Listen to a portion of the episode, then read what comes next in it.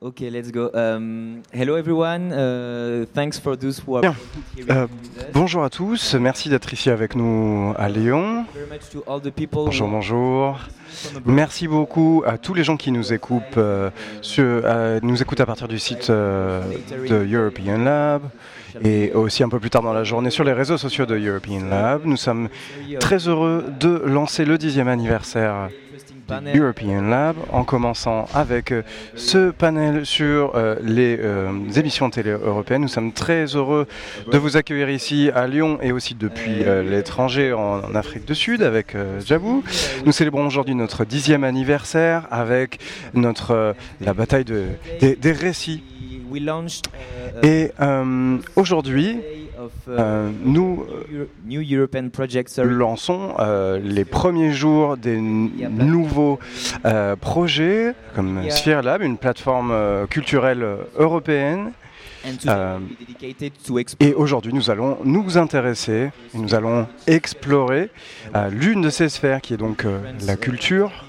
Panel discussions, Nous allons avoir des discussions, des tables rondes, des ateliers, des émissions radio. Et nous allons commencer avec les, euh, la première émission de la journée. Je vais laisser donc la parole à Mick, qui travaille à European Media, qui va donc modérer euh, cette euh, émission sur la participation à la création d'une identité européenne à travers les séries. Merci à tous d'être avec nous et je vous laisse donc, je te laisse la parole, Mick. Bien, merci beaucoup, Laurent. Bienvenue à European Lab. à tout le Okay, monde. so uh, Donc, je suis euh, très content de pouvoir euh, lancer euh, ces débats. Voilà, voici donc le, le premier, la première table ronde. C'est la journée euh, Sphera, qui est un, un nouveau collectif de médias indépendants à travers euh, toute l'Europe. Nous sommes euh, très contents de pouvoir lancer ceci ici à- Lyon pour euh, l'un de nos événements favoris qui est donc European Lab. Et donc maintenant nous allons, vous pourrez vous connecter à sphera-hub.com et donc nous allons parler de la culture à travers les frontières. During the pandemic last year? Et évidemment, on a passé beaucoup de temps à les regarder pendant la pandémie l'année dernière. Évidemment, ce sont les séries sur toutes les plateformes que l'on connaît déjà, Netflix, Amazon, Disney, euh, Prime, etc.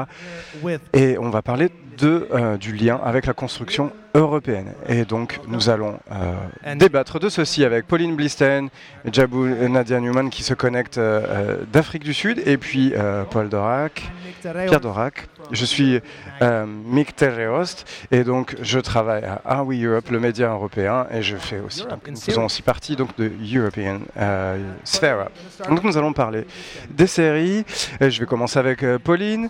Euh, bonjour Pauline, vous, vous avez une thèse en philosophie. Vous avez participé à Démosérie, qui est un projet créé avec la Sorbonne. Il y a aussi un podcast, Espion, une vie sur les gens, qui est, est dédié Jean. euh, au Bureau des gens, une, série française. Et euh, vous travaillez surtout sur la fiction euh, d'espionnage euh, dans les, télé, euh, les séries télé, Homeland, le Bureau des légendes, Califat, etc. Alors pourquoi les séries d'espionnage, Pauline? Euh, Est-ce qu'on peut penser que c'est simplement euh, de- de- du divertissement? Qu'est-ce qui est intéressant sur l'identité? Eh bien, merci beaucoup, euh, Mick, de me de m'accueillir aujourd'hui. J'aimerais d'abord commencer en parlant de ce, de ce projet euh, démo, qui est un, un projet avec l'Université Paris 1 Panthéon de Donc il y a donc des sociologues, des philosophes, euh, des politologues et qui parlent donc de ces euh, séries sur la sécurité et sur qui parlent aussi de notre perception. On se concentre sur la perception du monde, sur la problématique de la sécurité, nous, puisque nous pensons que euh, les, les séries télé sont un vaisseau, euh, un véhicule très intéressant pour savoir ce qui se passe sous les régimes euh, ou derrière les régimes euh, démocratiques. Et dans le cadre de mon travail de thèse, je me suis intéressé donc à la, à la fiction d'espionnage, puisque c'est une façon d'équilibrer ou de rééquilibrer l'absence d'informations, puisque les services d'espionnage et d'intelligence par rapport à ce qu'ils font au quotidien. Et c'est encore plus intéressant si l'on regarde par exemple le Bureau des légendes ou Homeland, euh, qui euh, sont euh, faits en, en lien étroit avec la, DGSE par exemple. Très intéressant et j'y reviendrai tout à l'heure. Ok, très bien, merci. Ça a l'air très intéressant effectivement.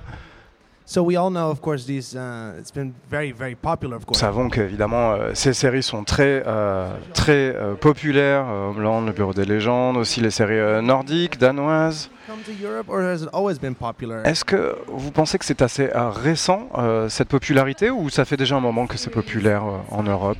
Eh bien, je dirais que la fiction d'espionnage euh, est déjà présente depuis euh, très longtemps. Il y a déjà des, des fictions d'espionnage. Euh, par exemple, euh, il y a euh, le, le roman de John Buchan, le 39e pas, qui a été publié en 1915, qui a été considéré comme le premier euh, roman d'espionnage du, du genre. Aujourd'hui, je pense que c'est un petit peu euh, différent, puisqu'on a euh, des services euh, d'intelligence euh, qui travaillent en lien avec euh, l'industrie du divertissement pour que ce soit euh, plus précis dans la façon dont les choses sont euh, racontées. Et donc cela donne l'impression au spectateur qu'il regarde quelque chose de réaliste, d'authentique, et donc que l'on s'approche de ces euh, mondes un petit peu parallèles et, et secrets qui sont normalement euh, qu'on ne peut pas, ac- auxquels on ne peut pas accéder. Que- quelle est euh, votre votre série préférée. Vous en avez une préférée? Bien sûr, je dirais que c'est c'est euh, Le Bureau et euh, Little Drummer Girl, qui est une, une adaptation d'un roman de, de John Buchan. Pierre, Dorac, vous êtes donc un scénariste basé à Bruxelles, économiste de jour et scénariste de nuit. Et donc vous avez travaillé euh, sur la série Parlement, sur le Parlement européen et tout ce qui se passe à Bruxelles et à Strasbourg dans ce cadre, entre euh, euh, l'assistance, les, les assistants et les membres du Parlement. C'est une comédie, mais c'est très réaliste à propos de tout ce qui se passe derrière les vitres euh, et les vitrines de, du euh, Parlement européen. Donc vous êtes économiste le jour et scénariste la nuit. Comment vous arrivez à combiner tout ça? You Eh bien, working in in uh, these uh, uh, lorsque l'on travaille uh, in these environments marked dans ces environnements qui sont imprégnés de, de complexité, euh, évidemment, euh, au Parlement, endroit uh, de complexe, eh bien, la fiction et surtout la comédie peut être une façon de parler de cette euh, complexité de, façon privilégiée, je dirais. Et d'une certaine façon, le Parlement européen est, est- est très secret, et presque aussi secret que la DGSE. If nobody's looking. C'est un secret si personne ne regarde. Uh, uh.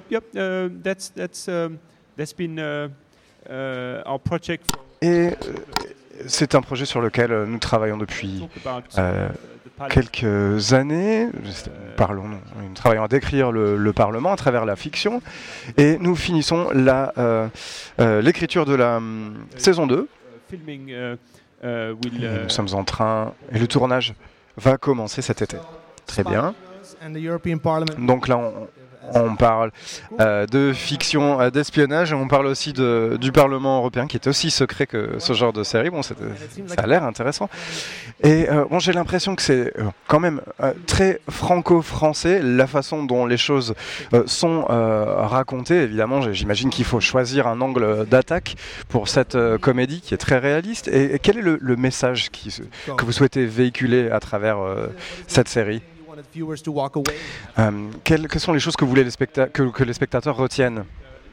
For, for people who haven't Eh seen bien, pour les, les gens qui n'ont pas vu la série, euh, c'est euh, la vie d'une assistante euh, parlementaire, une jeune assistante parlementaire um, qui arrive donc à Bruxelles, un petit peu blasé euh, finalement, euh, en se disant bon, que ce soit ce, ce, ce Euh, job-là euh, pour moi ou, ou pas, ça, ça ne change rien. C'est un jeune assistant parlementaire.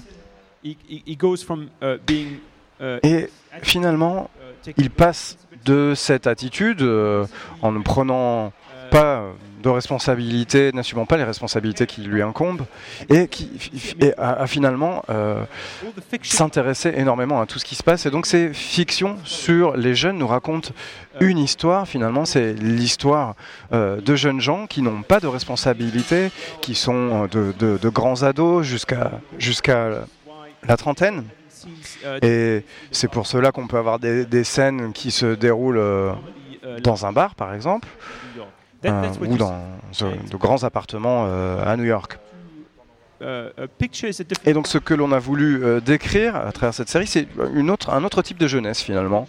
responsibility for, and they have, Jeunesse sur laquelle euh, des responsabilités uh, tombent finalement et qu'il faut assumer. Well, you've succeeded to make the European Et Parliament. donc euh, vous avez réussi à rendre euh, le Parlement européen euh, drôle. C'est assez intéressant. Et on y reviendra un petit peu plus tard. Je vois euh, là une caméra à l'écran et maintenant nous allons aller en Afrique du Sud avec euh, Jabou Nadia Newman qui est avec nous depuis l'Afrique du Sud. Est-ce que tu nous vois, euh, Jabou Oui, bonjour à tous. Eh bien, merci de nous rejoindre, Jabou. photographer, vous êtes, euh, tu es donc réalisatrice et photographe. Vous avez, euh, tu, as, tu as donc réalisé Foxy Five, euh, qui parle donc de féminisme intersectionnel. Euh. Si vous écoutez cela plus tard, moi je vous conseille d'appuyer sur pause et, et d'aller voir le travail de Jabou parce que c'est absolument fascinant. The dream that refused me. Euh, il y a donc dans vos travaux euh, The Dream That Refused Me, No Direct Flights. to the African Et c'est une lettre d'amour ouverte au continent africain. Il y a euh, de l'animation qui est magnifique. Je vous conseille vraiment d'aller voir la bande-annonce. Donc Jabou, comment on commence à travailler là-dessus? Comment on commence à, à- à rédiger une lettre d'amour à, à un continent euh, entier? Et quel a été le processus créatif là-dedans? Eh bien, merci. euh, euh, on m'a, euh, j'ai été commissionné par le, le- le British Council and a film that was looking pour créer how, um, filmmakers and storytellers from the façon were de, travailler sur le, le- storytelling, euh, de voir la façon de travailler en Europe et euh, en, en Amérique, comment on peut travailler sur le storytelling qui est fait à propos de, de l'Afrique, comment on raconte des histoires en partageant des mythes et des histoires euh, africaines, puisque la tradition orale est, est importante, euh, et, raconter des histoires c'est quelque chose d'important dans la tradition africaine. Et donc j'ai voulu le faire à travers Internet et j'ai voulu m'intéresser euh, à la façon dont nous nous influençons les uns les autres euh, a lot of it is par rapport aux, aux personnes euh, racisées, aux personnes de couleur dans, le- dans le monde entier. Voilà comment j'ai voulu euh, travailler. Uh, it- and it looks amazing. I just, Et en tout cas, visuellement, c'est absolument magnifique. J'ai regardé ça il y a quelques jours, donc bravo pour ce travail. we touch upon this a little bit, but so Euh, on en a parlé, vous venez d'en- tu viens d'en parler, mais On parle ici des séries en Europe, on parle euh, d'un continent. C'est difficile de, de dire, euh, voilà, ceci est euh, l'identité européenne. So, what can Donc, À travers? Les histoires que l'on raconte, les films, euh, les euh, séries, comment peut-on raconter l'histoire d'un continent? Comment cela peut-il traverser euh, les frontières sur le, le continent africain, le continent européen? Quelle est votre approche? Quelle est ton approche à propos de cela?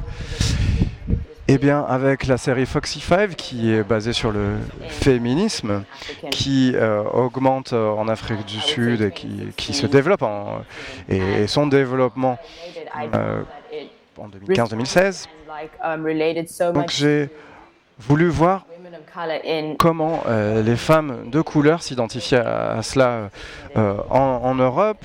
Donc on a pu diffuser euh, cette série dans les cinémas indépendants euh, européens et on s'est rendu compte qu'il y avait les mêmes problématiques, les mêmes problématiques surgissaient.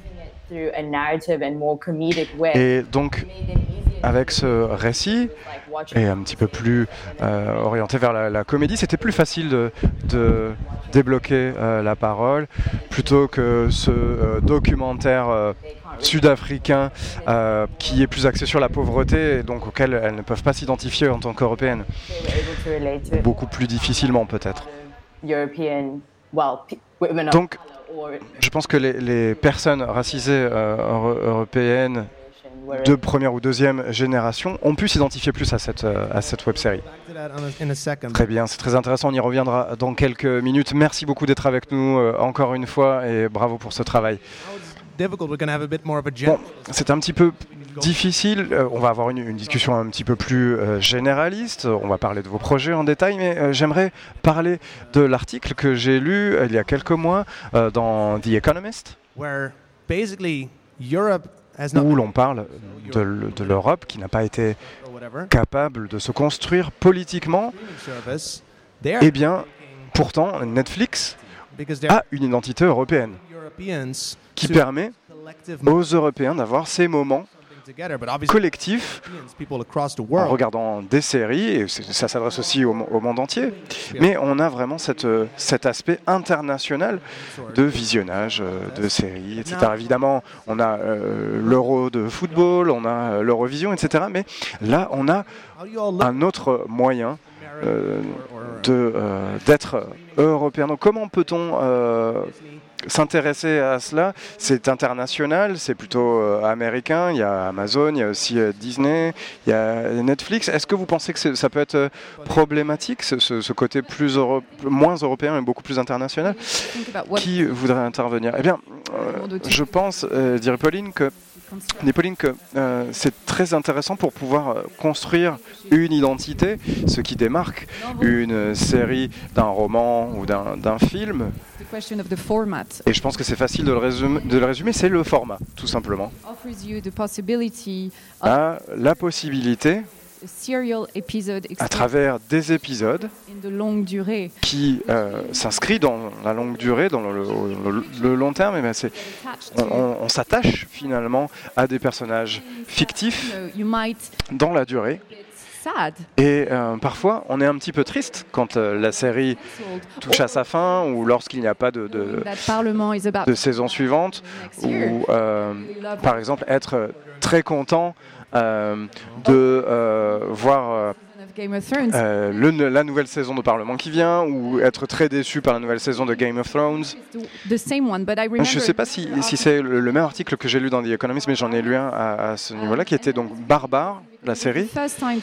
sort of collective c'était intéressant de voir que c'était la première fois qu'on arrivait à faire surgir cette conversation sur l'identité européenne, ce que cela veut dire, etc. Puisque l'histoire de Barbare, je ne sais pas si vous avez vu cette série, mais a euh, cette série take. Une vision assez euh, euh, controversée de, ce qu'est être allemand aujourd'hui. Um, you know, it, it, it helps us to, to Et évidemment, cela nous aide à réfléchir au, au pouvoir des histoires que l'on raconte, des récits, euh, et à travers les, les séries et notre, notre point de vue sur le monde de façon plus globale. Et je crois qu'on est tous d'accord avec ce diagnostic, entre guillemets, puisque les, les séries télé sont de plus en plus importantes dans nos conversations ordinaires, dans notre expérience de vie, notre, dans notre perception du monde de façon globale, de façon individuelle ou collective. Yeah, you said that Parliament was Et Pierre, euh, tu disais que c'était euh. Parlement, c'était diffusé sur France euh, Télévisions, mais ça a été euh, très populaire. ça a rencontré le succès en, en Allemagne et, et en Espagne. Comment ça a été possible? Eh bien, c'est assez particulier, particulier, très spécial, puisque c'était diffusé sur la télévision publique française et allemande, donc à travers le diffuseur belge qui a créé cette série. Et maintenant, cela voyage. C'est une série qui voyage. Passe souvent comme ça. hein. Uh, the show will be any Ouais, success. D'abord, and then- then it les diffuseurs sont assez sceptiques. And, uh, Et puis ensuite, finalement, ça voyage. actually, we were a little bit unsure. Donc on n'était pas forcément très sûr au début du succès que cela rencontrerait Um, et des, des pays sur lesquels nous uh, allions euh, parier. Et parfois on n'est uh, pas toujours sûr uh, people de savoir si l'histoire va parler aux gens. en dehors de France, de la France, puisque évidemment ça a été écrit majoritairement en France? Est-ce que l'humour va fonctionner à l'international de la même manière? Ce que l'on voit, c'est qu'il y a différents personnages qui sont appréciés de façon différente d'un pays à l'autre. Et c'est très intéressant de voir ça. Et je pense uh, que on apprend de ces choses-là.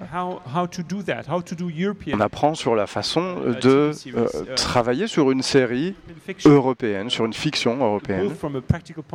D'un point de vue pratique, tout d'abord, comment peut-on convaincre les, diffuseurs de travailler sur ce genre de, de, projet, mais aussi du point de vue de la fiction en elle-même? Comment peut-on créer euh, quelque chose qui parle profondément euh, à une population qui est ancrée euh, en Europe?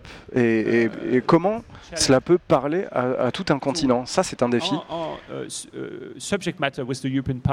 Et évidemment, ce sujet du, du Parlement européen, des institutions européennes de façon plus général, eh bien, c'est un sujet pour lequel on a eu de la chance, puisque c'est un thème qui n'avait jamais été abordé en fiction. Et finalement, c'est un territoire vierge pour nous. Uh, que l'on pouvait exploiter. Et uh, donc, par exemple, tout le monde ici, je pense que nous avons des représentations très détaillées euh, de la façon dont fonctionne, euh, par exemple, euh, Washington DC, la Maison Blanche. On parle des, sénateurs. on s'imagine tout de suite quel genre de personnages vont être. On va imaginer le bureau. Uh, finalement, on a presque voyagé, on est presque, on s'est presque rendu dans le, dans le bureau ovale finalement. On connaît les façons de travailler que, que ces personnages euh, ont. Uh, Mais finalement, au niveau euh, des institutions euh, européennes, on n'a absolument pas de représentation. C'est une page blanche. Uh, Et c'est parce qu'il n'y a aucune fiction qui parle de cela. Et pourtant, l'Europe euh, existe uh, si on se rend à Bruxelles. D'autres pays européens qui collaborent sur certains euh, domaines, mais il n'y a jamais de représentation en tant que telle.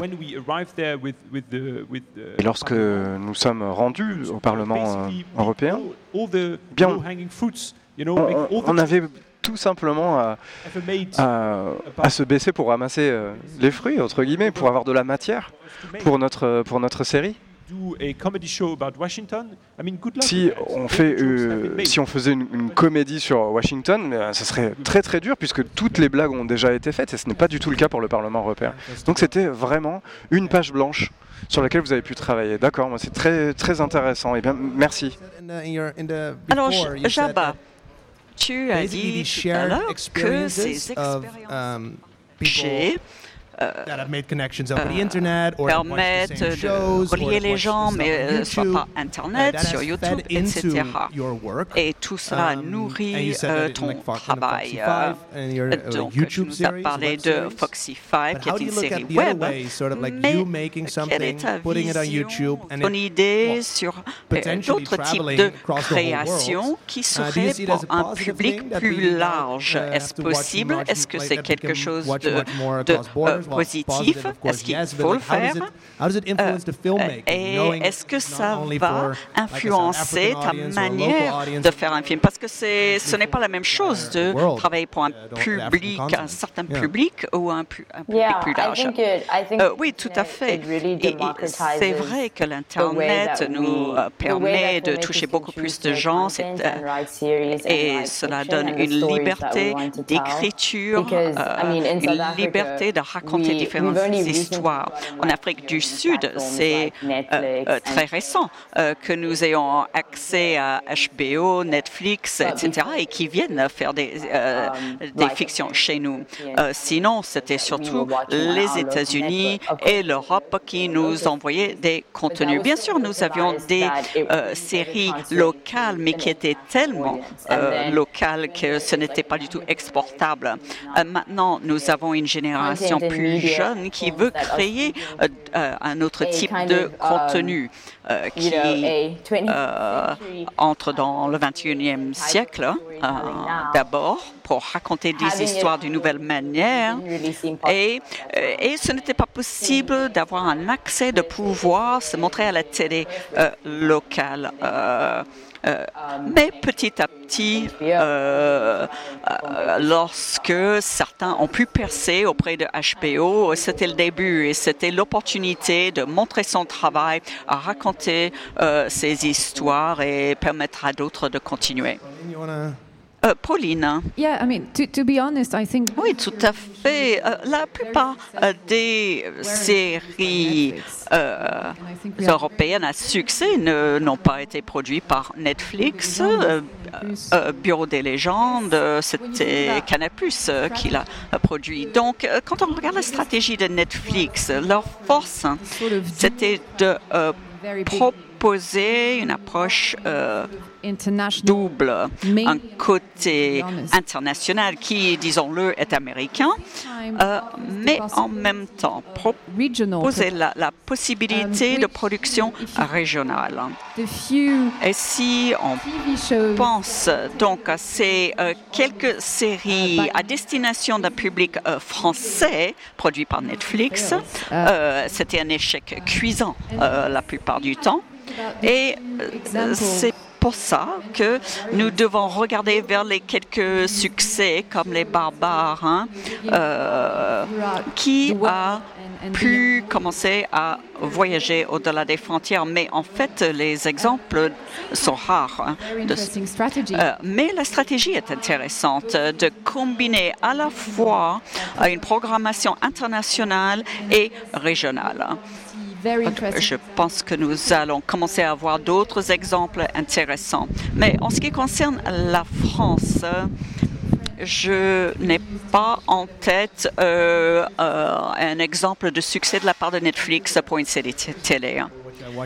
Euh, j'ai vu un exemple intéressant, Tribes d'Europa qui est sur Netflix.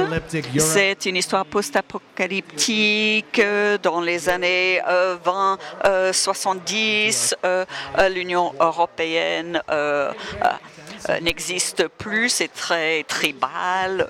bon, c'est gore, il y a beaucoup de, de batailles, mais il y a plusieurs langues européennes.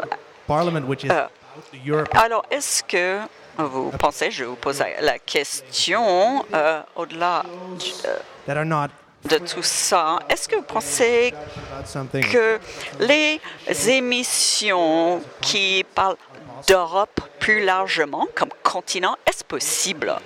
Et ça ressemblerait à quoi? Et en quelle langue?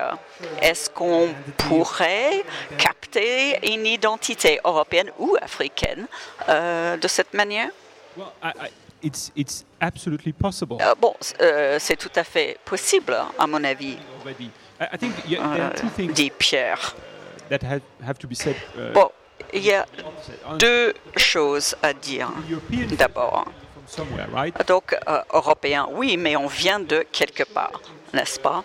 Et donc une émission, une fiction euh, qui ne prend pas en compte euh, ce fait euh, être européen, euh, il s'agit d'une identité multiple. Euh, donc pour être européen, ça veut dire parler donc de cette identité multiple. Donc avant de pouvoir faire une bonne fiction européenne, il faut qu'il y ait quand même une authenticité par rapport à un endroit particulier. Alors ensuite, uh, comment est-ce qu'on parle de ce qui se passe en Europe dans des fictions hein?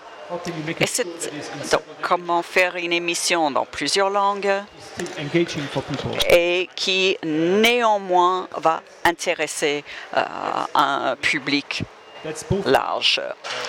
Euh, donc il s'agit à la fois d'une question d'écriture, euh, donc un défi pour l'écriture, mais aussi euh, du point de vue euh, technique et de marketing, car les publics ne sont pas les mêmes, ne sont pas forcément très ouverts à l'idée de regarder des émissions de ce type. Mais ce n'est pas à moi de, répondre à cette question peut-être.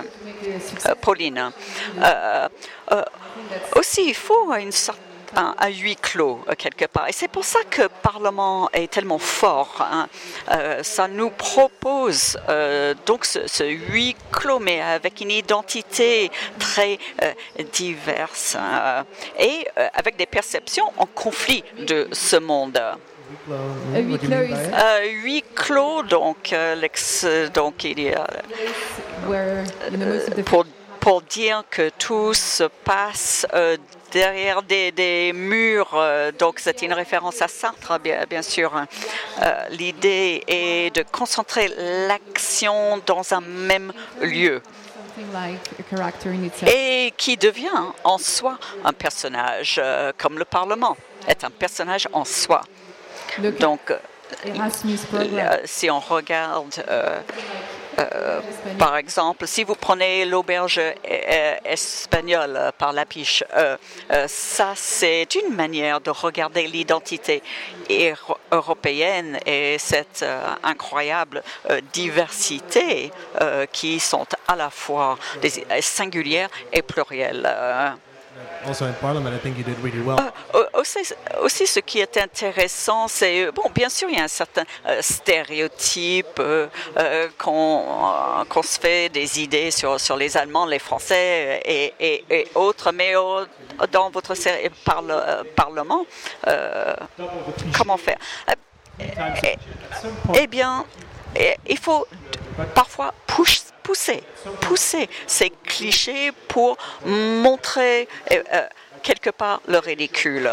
On peut blaguer sur les Allemands, mais ça devient euh, une blague sur les blagues sur les Allemands. Je crois que c'est ça que nous avons essayé de faire, c'était de mettre en lumière certains stéréotypes en même temps. Il faut en même temps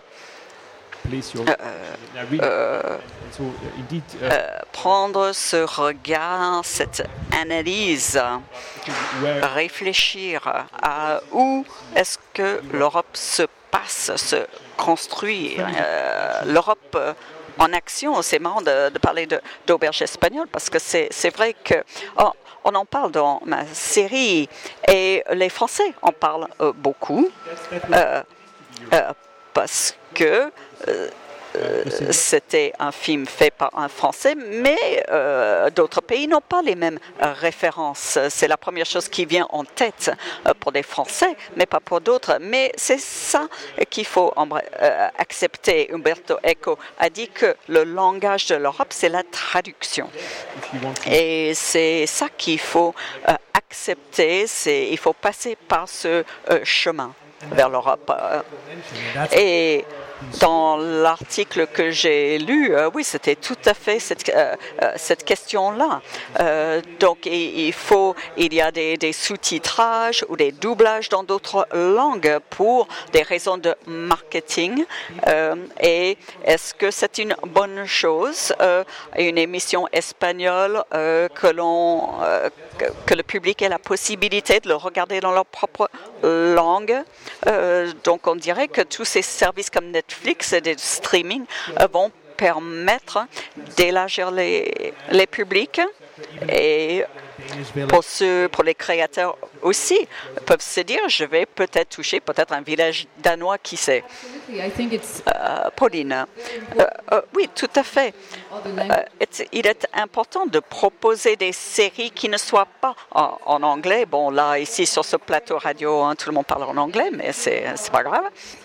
Mais je pense que effectivement, euh, euh, créer des séries euh, qui touche un public plus large, mais aussi donner un public plus large à des séries danoises, par exemple, en danois, c'est formidable. Et, et cela donne aussi des possibilités au public aussi d'avoir un certain pouvoir, un choix, de décider eux-mêmes ce qu'ils regardent dans la langue qu'ils souhaitent. Donc on peut aussi les regarder quand on veut, on peut euh, même le regarder au bureau en se cachant du patron, euh, sur son ordinateur, sur son téléphone euh, dans le métro.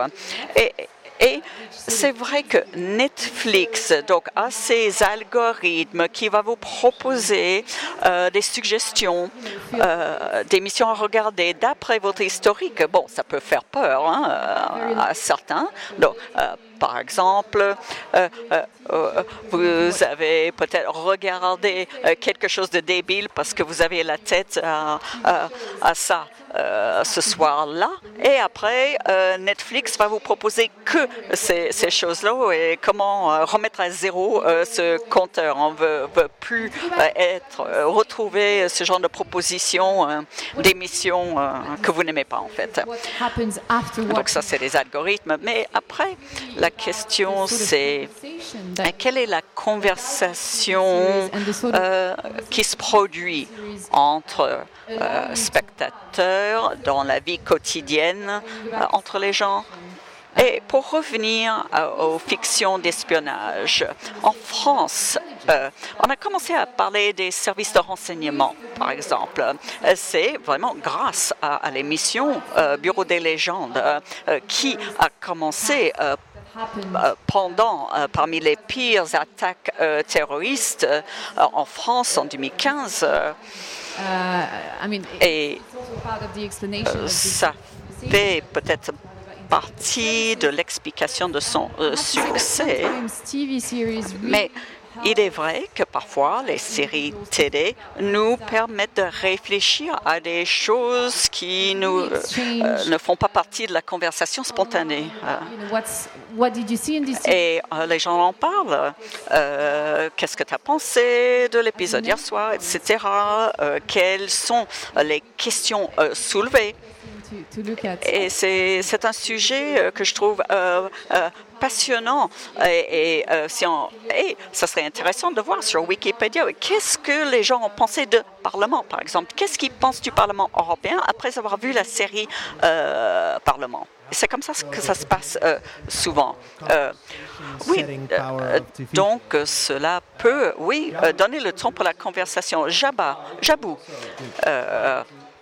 donc, euh, tu as créé Foxy 5. Comment est-ce que tu le décris? Est-ce que l'idée, c'était vraiment de donner le ton de la conversation, guider la conversation? Ou euh, quelle est euh, l'autre motivation? Hein? tu, tu, as dit que c'était pour continuer de la, la, le narratif d'Afrique.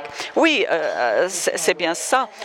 pour moi, le but était aussi euh, une idée de, créer euh, toute une, euh, une, base de connaissances.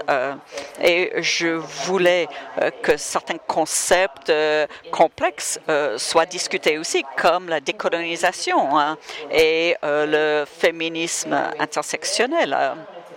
Pour moi, je voulais profiter de l'Internet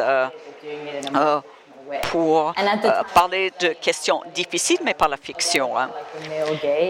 Et je je regardais, euh, par exemple, des, des, séries et d'autres euh, informations sur, par exemple, les conversations des femmes et qui ne parlent pas d'hommes. Et c'était donc le sujet de mes premiers travaux de quoi parlent les femmes quand elles ne parlent pas d'hommes. Hein. Et cela a changé un peu ma perspective et je voulais bien sûr donner son contexte africain. Euh, si on regarde euh, Sex in the City, si on regarde d'autres séries comme ça, euh, moi, je voulais faire quelque chose de plus politique. So, how, what was the impact of that? Did actually, like, Alors, c'était quoi l'impact? like, Bien sûr, les, sur, on peut faire des commentaires sur YouTube, par exemple. Qu'est-ce que, euh, qu'est-ce que ça a fait? Est-ce qu'il y a eu une réaction? Est-ce que ça a déclenché un, un débat euh, dans les commentaires sur YouTube, par exemple? Um, it was interesting because J'avoue. The way that we were doing it, euh, oui. Euh, nous avons créé des choses euh, mois par mois euh, et les retours et les commentaires um, étaient euh, incroyable, c'est extraordinaire. Et, et, en fait, ça a eu une influence sur les histoires que nous racontions par la suite, en fait. Euh, donc c'était euh, assez interactif euh, en ce sens. Euh, donc, il y avait du... souvent, on écrivait des choses suite à certains commentaires que j'ai regretté un tout petit peu, mais en fait, c'était intéressant de enfin réagir, répondre à ces demandes du public. Pauline.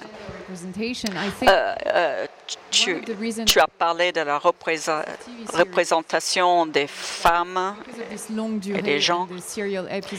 C'est vrai que pour certaines euh, séries longues, cela donne la liberté aux scénaristes d'explorer des identités multiples si on regarde Killing Eve, par exemple, cela permet de voir une autre représentation de la sexualité euh, féminine et que c'est quelque chose qui n'est peut-être pas non plus euh, immuable.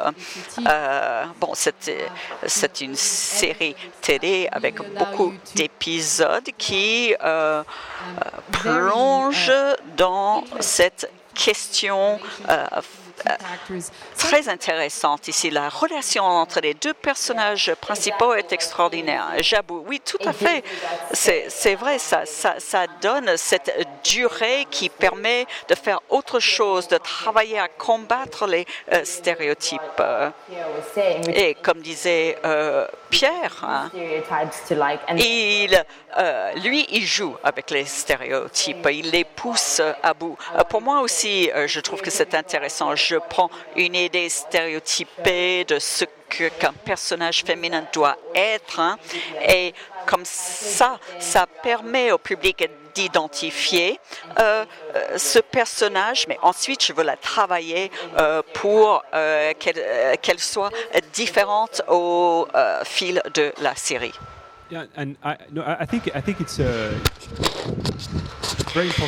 Oui, je trouve que c'est un, un, point assez euh, important et quand on y réfléchit.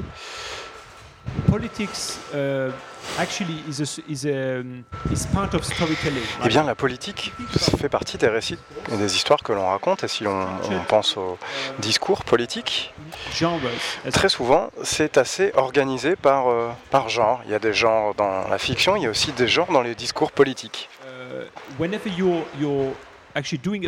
et finalement, à chaque fois que l'on s'intéresse et que l'on réalise une, fiction, on, parle aussi, on s'intéresse aussi au, au, storytelling politique finalement. Et lorsque l'on parle de l'Europe, si uh, l'on y pense, uh, uh, et c'est ce que disait d'ailleurs Tolstoï, il y a deux types d'histoires dans le monde. Il y a lorsqu'un, comme euh, un, étranger qui, qui, arrive, euh, l'étranger qui arrive en ville, donc avec comme les films de Clint Eastwood, les westerns, etc. Et, aussi les gens qui partent en voyage. Et ce que l'on voit dans le contexte européen, avec les projets européens de Bruxelles, etc., c'est que euh, le seul type d'histoire que l'on arrive à raconter, ce sont les histoires d'un étranger qui arrive en ville. Et lorsque l'on parle du storytelling politique, eh bien, inévitablement, on arrive à des histoires populistes. Euh, euh, vous allez avoir un homme ou une femme politique qui va se rendre à, la capitale ou à Bruxelles. Uh, so typically, Et typiquement dans ce, dans ce type d'histoire, d'un étranger qui arrive euh, en ville, très souvent la ville est corrompue, complètement corrompue, et l'homme ou la femme politique va euh, complètement nettoyer la ville de tous les méchants. Voilà le type d'histoire que l'on raconte euh, lorsque lorsqu'on est un populiste. Et lorsqu'on est populiste. Et quelles sont les histoires alternatives que l'on pourrait raconter? Les autres histoires? On a tous envie de partir en voyage. Le, héros, le héros qui part en voyage, eh bien, les politiciens, les hommes politiques et les femmes politiques ont besoin de deux choses. Ils ont besoin d'un public, des citoyens, pour pouvoir partager une carte du monde pour le voyage euh, dans lequel ils souhaitent embarquer euh, les citoyens. Et actuellement, en Europe, on n'a pas de voyage, on n'a pas de, on n'a pas de, de carte, on n'a pas de voyage partagé ça, c'est la première condition. Et la deuxième condition, c'est que l'on a un héros. Et encore une fois, le problème auquel on fait face à, Bruxelles, c'est que personne n'a de héros, puisque personne n'a d'agence pour faire les choses euh, par soi-même, puisqu'on a des, comités avec lesquels nous travaillons. Donc, faire de la fiction en, Europe sous toutes les formes possibles et imaginables euh, est quelque chose d'absolument essentiel pour ne pas raconter des histoires populistes sur ce que nous souhaitons faire ensemble en tant que continent. Et à beaucoup de points de vue, euh, Camille, euh, je, je, me demande si cette série euh, Parlement va aider à la construction européenne en elle-même, puisque lorsque l'on pense aux États-Unis, si l'on pense à, à, cette notion de patriotisme, de nationalisme dans, dans, le sens de l'appartenance, je, me demande si justement euh, cette, cette série télé, même si c'est une satire, même si elle est satirique, va pouvoir redonner confiance aux citoyens euh, en Union européenne et c'est un petit peu contre-intuitif puisque finalement ça alimente cette euh, défiance envers l'Europe. Oui, bien sûr, euh, dit Pierre. c'est l'une des premières préoccupations que l'on a lorsqu'on réalise ce, genre de, satire. Mais si on fait de la comédie, eh bien, on peut seulement le faire avec en étant très humain et en rendant les personnages très humains. C'est comme ça que ça marche. Peu importe ce que l'on raconte de façon générale, ce qui est important, euh, et, ce qui est fait, c'est que l'on montre l'humanité des personnages et qu'il n'y a que des êtres humains, finalement. Et si l'on va un petit peu plus loin, on, partage le fait d'être euh, européen. Et, donc, par exemple, à un moment dans la série, on a un Américain qui arrive. Et le, but, c'était de, dire, regardez lui, il est Américain. Et, quand il y a un Américain qui arrive, eh bien finalement, on arrive tous à, s'unir et à oublier nos petites euh, différences en disant, bah, oui, on est européen et on est très différent de, de ce gars-là. Et euh, c'est là qu'on partage aussi notre euh, l'aspect humain euh, des choses. Et donc l'identité se situe à, plusieurs niveaux. Et il y a aussi plusieurs couches dans la, dans la série. Euh, c'est pas uniquement une satire. Je dirais, je dirais que c'est aussi une série politique. Et ce qui est intéressant aujourd'hui avec la politique c'est que c'est devenu um, um, ce sujet très populaire au cours des 20 dernières années, on a vu énormément de séries, de programmes et d'émissions euh, télévisées euh, sur la politique, surtout sur la politique américaine, mais aujourd'hui on voit euh, des choses qui changent un petit peu.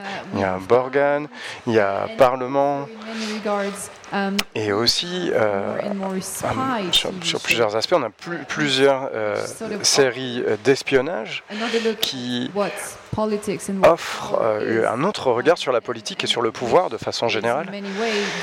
Et d'une certaine façon, c'est la seule manière pour nous, en tant que, que citoyens ordinaires de, de, de percevoir et de comprendre ce qui se passe derrière l'envers du décor, finalement euh, de la politique. Et ça devient euh, le cadre euh, de notre expérience collective européenne du secret. Et, et je pense que les professionnels de la politique et, des services de renseignement ont commencé à comprendre et c'est pour cela qu'ils sont de plus en plus engagés dans la collaboration. Quand on pense à, au Bureau des légendes, à Baron Noir, toutes ces séries télé ont été faites grâce à l'aide de professionnels. Et c'est une pratique qui vient des États-Unis d'ailleurs et qui euh, modifie notre compréhension de ce qu'est une série euh, télé, de son statut euh, de fiction, et, qui est un petit peu différent de la fiction pure finalement. Et je pense, dit Pierre, que les, personnes au, Parlement européen, puisque le, la série prend la, la, série est donc euh, basé sur ce qu'il se passe euh, au Parlement, vraiment. Eh bien, disons que les membres du euh, Parlement ont, plutôt bien accueilli les choses, ils n'ont pas essayé de censurer cette série, ils ont très vite compris que euh, peu importe ce qui se passera, la représentation sera euh, euh, intéressante. Bien, merci beaucoup. Je vais revenir maintenant à Sphera, à la journée Sphera. Aujourd'hui, donc on parle de, des, nouvelles générations, la nouvelle génération de, personnes, mais aussi de créateurs de contenu, les, les créateurs et les créatif de façon plus générale Et Jabo, au début de, ta carrière, tu as commencé par cette web série, maintenant il y a un film qui vient d'être réalisé. Quel serait le message que tu souhaiterais adresser aux jeunes Africains ou aux jeunes Européens qui commencent en tant que créatifs et qui euh, essaient de, s'attaquer à, des thèmes euh, difficiles euh, et qui doivent commencer qui doivent faire le grand saut. Évidemment, il y a énormément de choses qui sont difficiles à, aborder pour, pour, commencer. Alors comment, comment on, commence à travailler là-dessus? Comment on transcende euh, ces choses-là? S'il y avait des conseils à, donner, peut-être que vous pouvez tous réagir, mais je vais d'abord commencer par Jabou. Awesome, thank you. Um, I think that's Bien, merci. Je trouve que c'est une question très importante puisque euh, c'est une question que je me pose tout le temps lorsque je débute quelque chose. En tant que jeune, lorsque l'on commence à, um, étudier, et lorsque l'on commence tout simplement à, réaliser euh, des, émissions, on se dit qu'il faut écrire le script et on se dit que ça doit être on doit vraiment faire le meilleur travail possible. Eh bien, très souvent, j'ai réussi euh, à trouver des communautés de personnes qui euh, essayaient de raconter les mêmes histoires que moi et qui passaient par les mêmes euh, écueils que moi. Et finalement, la, politique aujourd'hui est, de, partout et on fait de la politique avec nos amis, avec notre famille, etc. On a des conversations politiques euh, tout simplement avec ce à quoi on est confronté euh, au quotidien. Moi, j'ai simplement commencé par cela. Et c'est comme ça qu'on va arriver à s'entourer de personnes qui vont nous aider, nous soutenir. C'est-à-dire commencer par le plus petit deal modérateur et ensuite élargir un petit peu. D'accord, ok, je, comprends. Est-ce qu'il y a quelqu'un d'autre qui souhaite euh, intervenir? Comment les jeunes réalisateurs peuvent commencer? Alors moi, je n'ai aucune idée, dit Pierre. Je n'ai pas vraiment de, de conseils euh, à donner. Si je si j'en avais un de conseil, je, le ferais vraiment, hein, mais je le donnerais. Mais ce qui me vient à l'esprit, c'est que lorsque l'on commence à, oh, se balader un petit peu dans la ville et qu'on parle du projet, euh, par exemple lorsqu'on a commencé à, parler de, ce, de, cette émission sur le, le, Parlement, tout le monde vous regarde comme si vous étiez fou, puisque tout le monde pense que ce n'est pas raisonnable. Euh, si vous faites ça, ça ne va pas marcher, personne ne va regarder ça.